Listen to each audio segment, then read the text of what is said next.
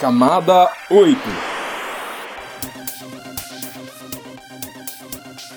Olá, querido ouvinte, seja bem-vindo a mais um episódio do Camada 8, seu podcast sobre infraestrutura da internet, redes e tecnologia. Eu sou Eduardo Barazal Morales. E eu sou Tuânio Grutabosa. E o tema do episódio de hoje será computação quântica, o tema mais sugerido para a gravação de um episódio especial. E especial por quê? Porque completamos três anos de existência do Camada 8. Então inscreva-se e compartilhe esse episódio. Procure o Camada 8 na sua plataforma de podcast favorita e inscreva-se nela. Compartilhe este episódio com o pessoal do trabalho, da faculdade e com seus amigos. E se você usa Spotify, você pode ativar o sininho para ser avisado de novos episódios. Bom, mas antes de irmos para o episódio, gostaria de dar os avisos iniciais. Vamos ter a live intra-rede comemorativa dos 25 anos de PV6 e 15 anos de PV6BR. Vamos discutir o que conquistamos nessa jornada. A convidada de hoje é a professora Regina Melo Silveira, professora e pesquisadora da Escola Politécnica da Universidade de São Paulo. Então toca a vinheta e vamos para a entrevista. Roteamento de ideias. Seja bem-vinda, professora Regina, ao nosso podcast Camada 8, a minha professora aí ao longo dos anos ali da Poli e professora da Tuane também. Também. Tive aula de laboratório de redes 2, se eu não me engano. Bom, mas como que a gente gostaria de começar o nosso Camada 8? A gente gostaria que você falasse um pouco da sua trajetória. Quem é a Regina? Bom, antes de mais nada, obrigada, Morales. Obrigada, Tuane, pela, pelo convite. É um prazer tá, estar aqui com vocês e com os ouvintes do Camada 8 e para falar de um tema tão interessante, né, que é a computação quântica. Bom, vou falar um pouquinho de mim. Eu sou bacharel em física, mestra, com mestrado em física e doutorado em engenharia de computação pela Escola Politécnica. E nos últimos anos tenho trabalhado sou professora né, há 20 anos na Escola Politécnica e tenho trabalhado no PCS, que é o, o Departamento de Computação e Sistemas Digitais, junto ao Laboratório de Arquitetura e Redes de Computadores, atuando na área de redes, especificamente, em qualidade de serviço para aplicações, tanto em tecnologias de rede wireless como em redes óticas. Então, acho que eu tenho coordenado projetos, trabalhado, coordenado projetos né, nessa área nesses últimos anos. Bom, você já adiantou o nosso tema, né, que é sobre computação quântica, que é um assunto aí que está bem presente na nossa atualidade. Mas o que é computação quântica para o nosso ouvinte? Computação quântica é uma nova tecnologia que permite construir um computador com uma capacidade muito maior do que os computadores clássicos. Né? E ele utiliza propriedades de subpartículas atômicas. Então, ele está muito em voga porque é uma aplicação mais ou menos recente, né? Começo né, do estudo para viabilizar um computador quântico começou há 40 anos atrás, mais ou menos, né? mas a viabilidade desse computador quântico surgiu só nos últimos 10 anos. Né? Então, é, re, é, relativamente recente. Né? E esses computadores, é, você acha que eles vão chegar a substituir os computadores clássicos ou a aplicação deles é, vai ser diferente? A, a, aplicação dele é um pouco diferente, Tuane, porque ele é um computador específico para cálculos muito sofisticados que o computador clássico não tem capacidade de fazer. Você pode dar uns exemplos para gente? Posso. O, o, teste de computadores quânticos atualmente, né, é, ele é feito para mostrar que ele consegue bater os computadores clássicos.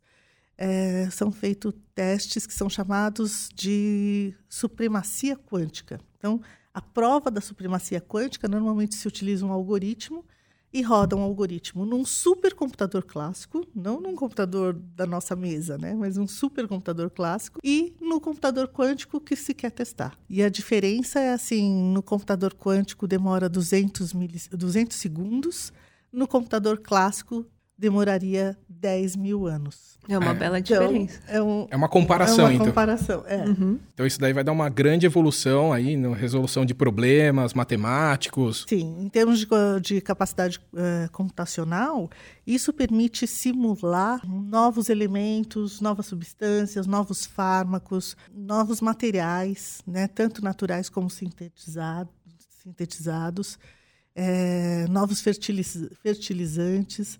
Então, tem uma gama muito grande de novos materiais que vão surgir, ou novos produtos que vão surgir, por causa da possibilidade de simular essas substâncias. Você tem que fazer um estudo da degradação daquela substância. Então, você tem que fazer um estudo de como ela se comporta e como que as moléculas se interagem entre elas, né? E como que ela se degrada no fim da vida daquela substância, né? E fazer isso demora muito tempo num computador normal. Então, isso dificulta o surgimento de novos materiais, né? Tanto fármacos como outros tipos de substância, até tecido, né? Tecido, esses tecidos biologicamente, tecidos inteligentes, né? Então, tudo isso, é, o, a computação quântica vai trazer o benefício de acelerar e para que a gente consiga atingir né, e colocar no mercado é, esses novos materiais. Ah, interessante tudo que você está comentando ali, que ele é mais rápido. Mas como ele funciona? É muito complicado. é, eu vou tentar explicar aqui, assim, os elementos, os, as subpartículas quânticas, né? Elas têm algumas propriedades. Uma das propriedades dela é a, a superposição ou sobreposição. Uh, o fato é que quando a gente tem um computador quântico, um computador clássico, ele trabalha com zeros e uns elétricos, né? Então a gente fala que é um computador que é digital, né? A gente tem os bits que representam zeros e uns. No computador quântico, como nós temos chips que utilizam a propriedade do átomo que adquire valores de acordo com a condição em que ele está. Só que ele não, não adquire valores só zeros e uns ele adquire valores entre 0 e 1. Um, entre 0 e 1. Um.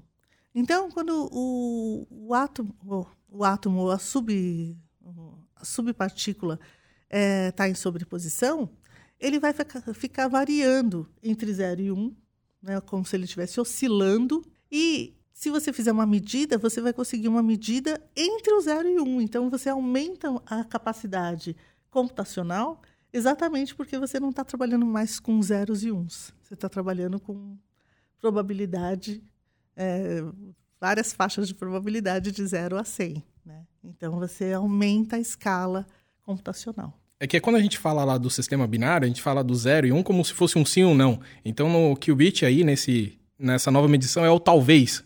É, exatamente, é o talvez. Porque como é uma probabilidade, ele pode ser, pode ser zero, pode ser um, pode ser 30%, pode ser 66% é. pode assumir qualquer porcentagem. Então, ele é meio que uma porcentagem mesmo, né? É uma porcentagem. De 0 a 100%. É sempre uma probabilidade de, de ele estar naquela posição. Daí ele calcula essas probabilidades para chegar numa resposta... É, na resposta do... Do seu problema. Do, é, do seu problema, do algoritmo que você montou utilizando esse esse chaveamento que não é só binário, né? Ele tem muito maior capacidade. Então, essa sobreposição permite transmitir mais informações ou guardar mais informações. É isso que você quer dizer? Eu acho que é, processar mais processar. informações. Processar mais informações. É. Uhum. Tá.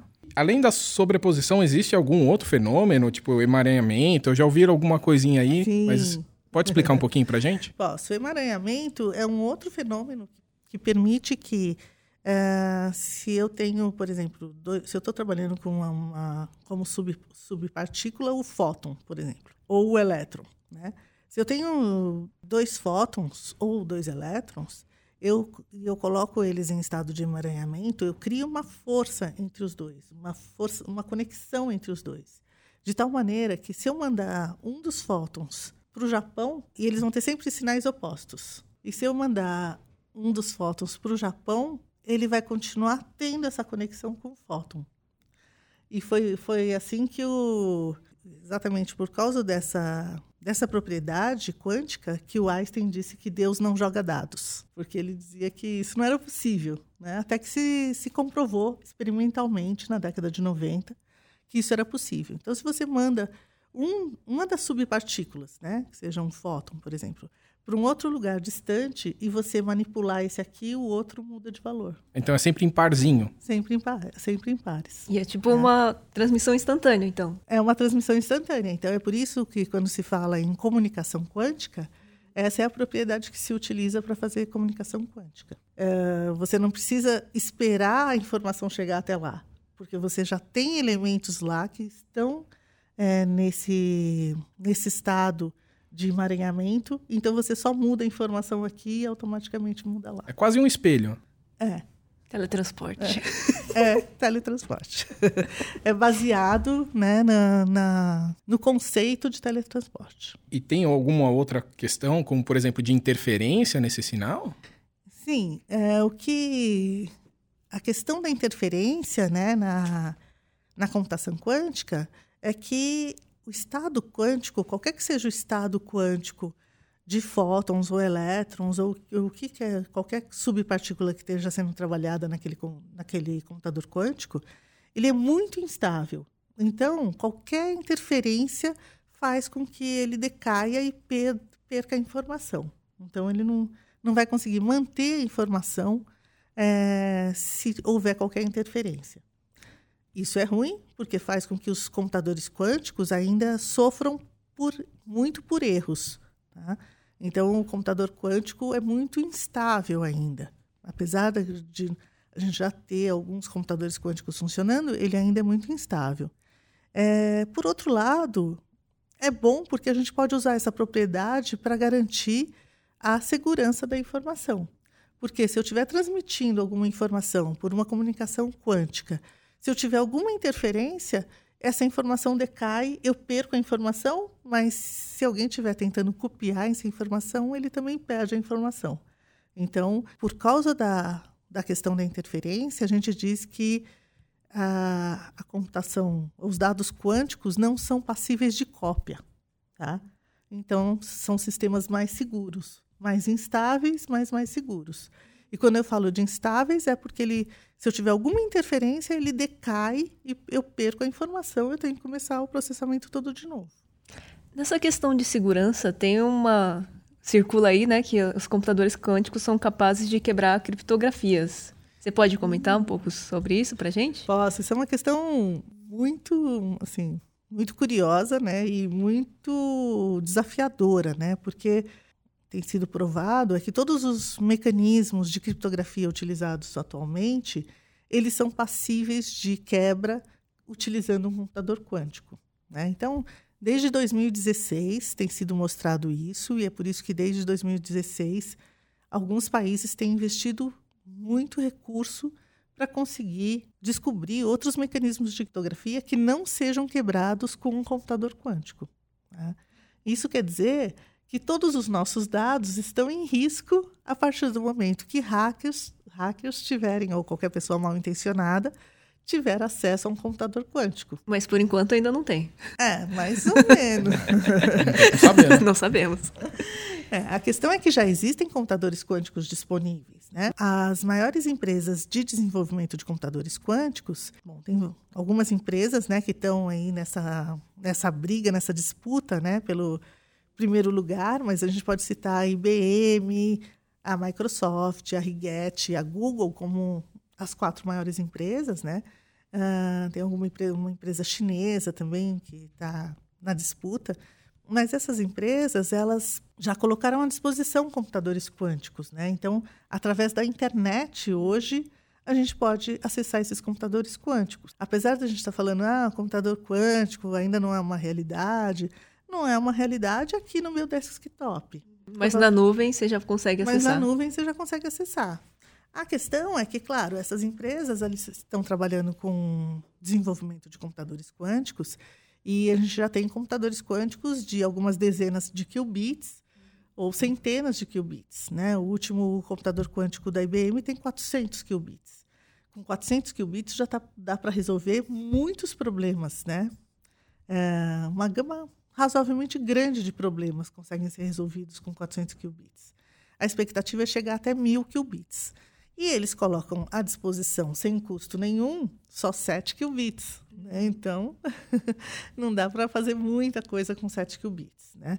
Mas a expectativa é que até o final dessa década, por exemplo, a gente já tenha mais disponibilidade né, de, de computadores quânticos. Né?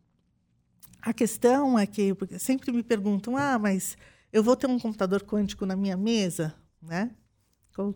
Isso vai acontecer? Vai acontecer quando, né? Bom, a questão é que hoje o computador quântico ele só trabalha num laboratório, porque ele precisa trabalhar a zero graus Kelvin. maioria deles hoje trabalha, isso significa menos 273 Celsius, né? Então, eu preciso de condições muito especiais para aquele computador quântico funcionar. Mas É. você acha que pode acontecer uma evolução assim? Porque no começo, né, da computação também, era Também, aquelas né? maquinonas gigantes. É, E agora a gente tem no celular. refrigeração, é. a, Era a válvula, a hidrogênio líquido, depois a água, né? Então, é, tem algumas, a Rigetti, por exemplo, é uma empresa que está investindo bastante na pesquisa em como melhorar essas condições de temperatura do computador quântico, né? Então, a gente espera que haja uma evolução. E, e eu falei isso, gente, sobre interferência. Então, por exemplo, mesmo dentro do laboratório quântico, do laboratório de computação quântica, qualquer variação de temperatura, qualquer variação de pressão já é uma interferência. Então, no computador, nos computadores quânticos que a gente tem atualmente, existe uma taxa de erro muito grande. Então, também existe muita pesquisa sobre como mitigar os erros em computadores quânticos, né, para melhorar o seu desempenho. Mas, professora, você não acha que no futuro a gente não vai conseguir ter um computador quântico em casa mesmo? Morales, isso é, é uma possibilidade, mas eu acho que não vai ser exatamente como nós pensamos num computador quântico. Né? A, expectativa é que a gente tenha um computador do mesmo jeito que a gente tem hoje e o usuário que precisar de um processamento mais robusto, ele vai ter dentro do computador dele um chip adicional quântico. Então, quando ele precisar fazer cálculos muito robustos, cálculos é, muito grandes, né? É, com maior custo computacional, o próprio computador dele vai acionar esse, esse chip quântico que vai poder fazer esses cálculos. Que nem as placas de vídeo dos videogames. Exatamente, Tani. Da mesma maneira que os gamers hoje têm uma placa de vídeo com um processador especial exata para aquela atividade do gamer, né, de jogar jogos, é, de criar as telas, né, gráficas com a rapidez que é necessário para que o jogo tenha um efeito interessante, é, o usuário que precisar fazer cálculos vai, vai poder ter um chip adiciona- adicional no seu computador. Então, é essa a perspectiva que a gente tem. Então, o usuário ele não vai ter um computador quântico na sua casa, ele vai ter um computador híbrido, que vai ter um chip clássico e um chip quântico. Uma coisa que você citou aí dos qubits, dá para explicar um pouquinho o que que é um qubit aí? Porque você falou, ah, tá disponível 7 qubits para você utilizar. O que, que seria esse qubit? O qubit seria um elemento atômico que eu posso colocar num estado quântico tal que ele sirva para que eu faça a medida e consiga usar em processamentos. E 7 é muito ou isso- é pouco? Isso pode ser um elétron. Por exemplo, um elétron. Entendi. Um Vamos- elétron. Vamos supor, um elétron.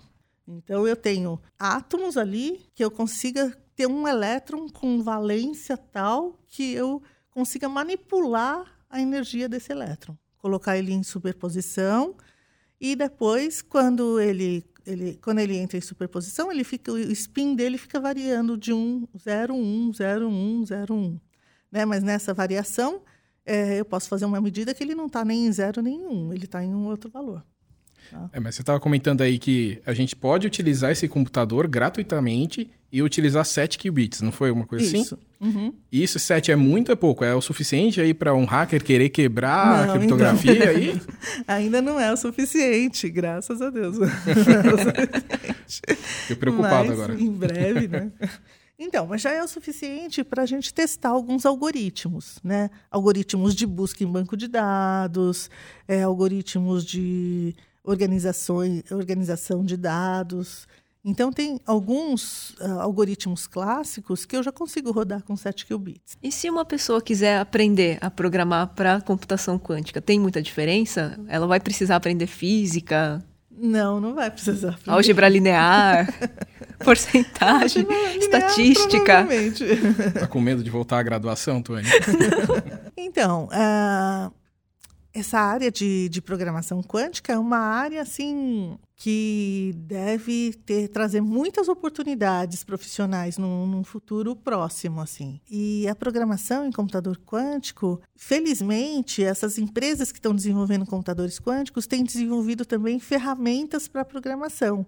Então, kits de desenvolvimento que estão disponíveis gratuitamente.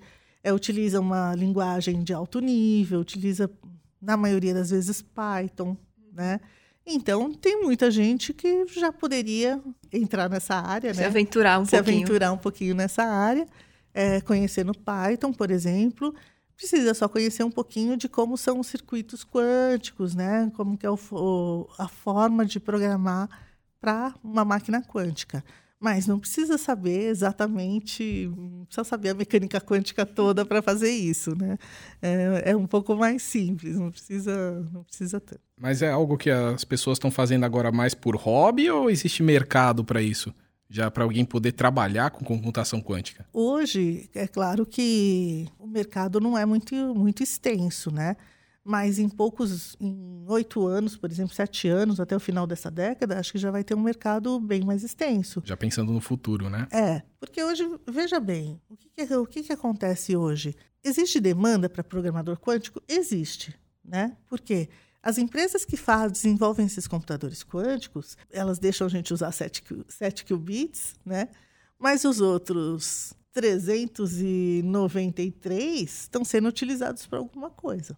É, essas empresas, mesmo que eu falei, citei 397 como sendo 400 qubits, que é a máquina da IBM, né, a última máquina da IBM, mas tem outras máquinas, né, a Microsoft, a Google, a Rigetti e outras empresas, tem outras máquinas que são de propósitos mais gerais, né, essas são de propósitos mais gerais, elas têm feito parcerias com empresas para fazer computação quântica. Então, a gente pode citar algumas empresas né, no mundo, por exemplo, a Bosch, a Boeing, a Volkswagen, entre outras empresas, várias empresas de fármacos, têm feito parcerias com essas empresas para utilizar já o potencial de, de computação desses computadores. E já têm obtido resultados. Então, eles fazem simulação dos seus processos para tentar melhorar os processos né, internos da empresa na fabricação de produtos ou mesmo é, no planejamento. Por exemplo,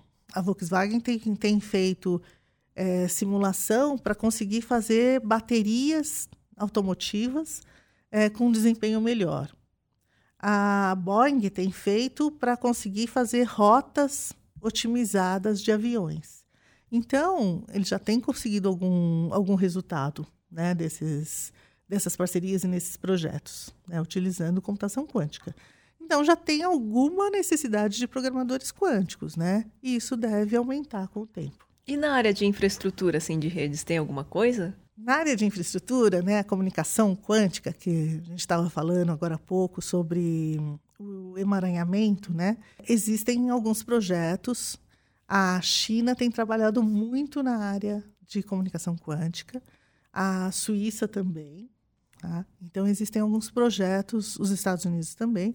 Existem alguns projetos. Inclusive, foi feita uma parceria entre várias, vários países né, da comunidade europeia, junto com a China e com outros parceiros, para colocar satélites no ar para fazer comunicação via satélite. Outra infraestrutura que é usada são fibras óticas já, já existentes. Né? Então, aproveitando fibras óticas de redes óticas de comunicação, eles têm feito algumas redes piloto, redes de teste é, de comunicação quântica, né, para testar as tecnologias, testar os protocolos de comunicação e tudo mais. Mas já existem algumas redes comerciais. A Toshiba ela já oferece um serviço de transmissão de chaves, chave, é, utilizando chaves criptográficas, né? É, comunicação utilizando o protocolo BB84 com capacidade de 1 megabit por segundo. Né? Então, ela já oferece um serviço numa rede, claro, é, não é uma rede muito extensa, mas ela já tem um serviço de comunicação. Então a gente tem essas duas empresas que fazem essa comunicação, mas tem vantagens se a gente comparar com um provedor de internet normal, assim, uma provedora assim que tem uma rede, é, uma rede quântica e uma rede normal? Então, a vantagem é justo a segurança da informação, porque como ele é esse mecanismo, ele não admite interferência, né? Então ele é, não é copiável, né? A grande vantagem é exatamente isso, né? Qualquer serviço de provedor de comunicação, você não vai ter garantia de que aquela informação não vai ser copiada. Né? E na comunicação quântica você tem essa garantia, 100%. Então está mais na segurança do que na velocidade da comunicação hoje em dia. Sim, hoje em dia está mais na segurança. Então aí é para você, por exemplo, transferir uma senha para outro lado, alguma coisa assim? Sim, uma senha, um dado bancário, informações que sejam relevantes, né? Você utiliza a comunicação quântica. É, porque a gente chegou a ouvir um pouquinho nessa parte de criptografia dessa troca de chaves, chaves simétricas ali, através de redes quânticas. É isso que você está querendo dizer? É, uhum, exatamente. É, até as informações né, não precisam ser transmitidas pela, pela rede quântica. A chave criptográfica é que é transmitida pela rede quântica. Então aí é só tentando entender o que eu já li sobre esse assunto. Você transmitiria a chave pela rede quântica, mas depois você pode usar a rede normal, porque ela é mais rápida, tudo mais eficiente nesse sentido. Mas você tem toda a segurança porque a chave foi trocada de maneira segura. Exatamente. Porque é, o que está em jogo aí, né, considerando que seja uma chave que você não consegue é, quebrar na força bruta, né? O que está em jogo aí é você o, o, o, hacker ou a pessoa que queira burlar o sistema é, conseguir pegar a chave, né? Para não precisar fazer na força bruta. Então a chave está garantida de que ela não vai ser capturada por ninguém. É, professora, você comentou que a computação quântica é usada para simulações, coisas que. É, e nesse sentido, é, tem tido bastante conversa sobre a inteligência artificial. Existe alguma né, possibilidade da inteligência artificial aplicada à computação quântica? É, é, já existem alguns estudos de algoritmos né, de inteligência artificial aplicada à computação quântica, porque os algoritmos de inteligência artificial eles, eles combinam bem assim com a computação quântica, né? Então a expectativa é que essa junção dê muitos bons resultados. Né? Então, Mas nada muito na prática assim ainda. É, na prática mais estudos. é mais estudos. É, por é eu estava até imaginando de você fazer com que a própria inteligência artificial aprendesse mais rápido, né? ela desvendasse mais coisas mais rápido para conseguir produzir coisas novas, como você estava falando também dos elementos né, químicos. Não só na questão dos testes, mas na questão da probabilidade, né? Uhum. Porque boa parte da inteligência artificial a gente vê é. aí em cima de probabilidade, né? Sim. Por isso mesmo que essa junção é bem interessante. E com relação aqui no Brasil, hum. né? A gente está falando aí que fala de redes, né? Você comentou na China, comentou nos Estados Unidos, comentou de várias empresas, mas não vi nenhum nome de uma empresa brasileira aí.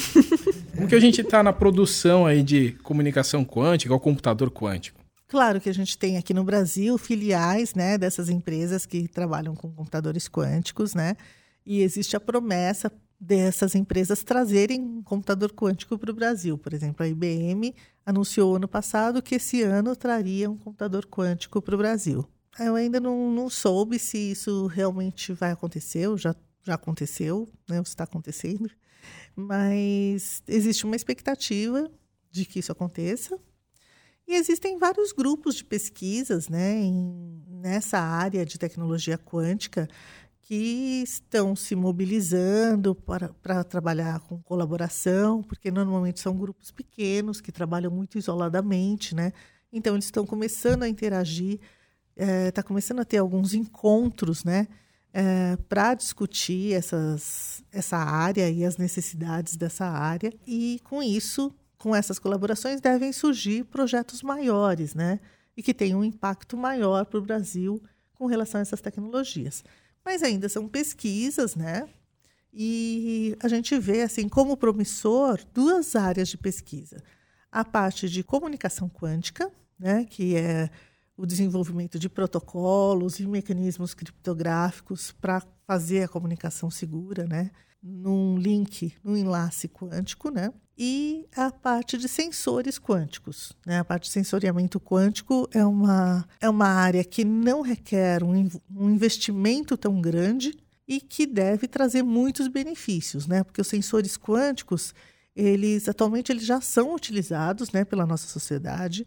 Eles são utilizados em equipamentos de imagem médica, né, de exames médicos por imagem, e eles e a aplicação desses sensores quânticos deve se ampliar muito ainda, né? Porque são sensores muito sensíveis, então conseguem captar valores muito pequenos e são e não devem ser tão caros, né? Então devem ser sensores com uma aplicabilidade muito muito ampla. É, então essas são as duas áreas assim que a gente considera as mais produtivas aí ou mais mais estudadas no momento aqui não, no Brasil? mais mais significativas ou que tenham mais melhor, promissoras. Melhor, é, mais promissoras no Brasil, né? Porque, por exemplo, com relação à computação quântica propriamente dito, o custo das pesquisas em um computador quântico é, tem um valor muito alto e a gente não acredita que é, nos próximos anos, pelo menos nessa década, haja esse investimento no Brasil. Então, em termos de computadores quânticos, a expectativa é que hajam parcerias né, com empresas de fora do país para que a gente tenha acesso a esses computadores.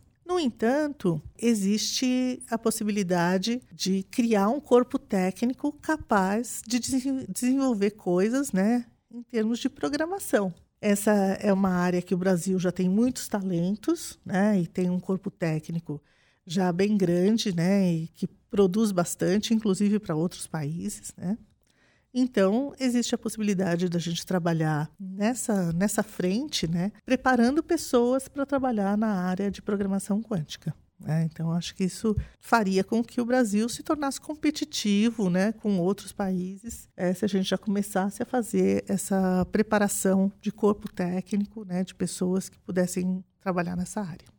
Você comentou dessas pessoas que querem trabalhar nessa área. O que, que elas, por onde elas podem começar? Assim, ah, por exemplo, alguém assistiu, ouviu o nosso podcast e falou: Nossa, eu achei isso muito interessante. Por onde eu começo? Então, essas empresas que têm computadores, né, que já, já têm computadores quânticos, eles oferecem certificações. Né? Então, tanto a IBM como a Microsoft oferecem certificações é, da sua linguagem de programação no seu computador quântico. Então, um primeiro passo para quem tem interesse, para quem já tem alguma formação, né, é fazer essas certificações dessas empresas. Existe também a expectativa e o estímulo, né, de que sejam criados cursos de graduação na área de tecnologias quânticas. Então, cursos de engenharia na área de, de quântica ou com ênfase ou especialização né, na área de engenharia quântica. É uma coisa que várias, algumas, algumas universidades brasileiras já estão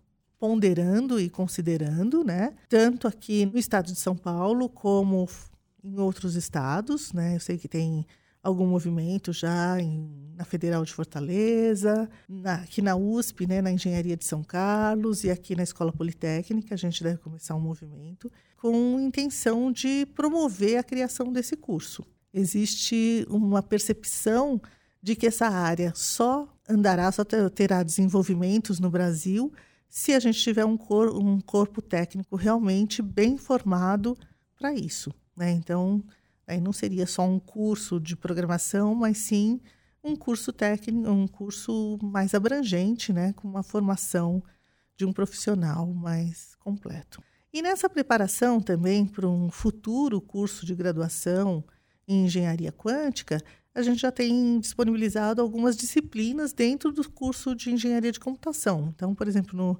curso de engenharia de computação da Escola Politécnica da USP, a gente já tem dois cursos, duas disciplinas de pós-graduação em quântica, uma sobre tecnologias quânticas e outra sobre programação quântica. E para o ano que vem a gente espera ter disciplinas de graduação também nessas áreas.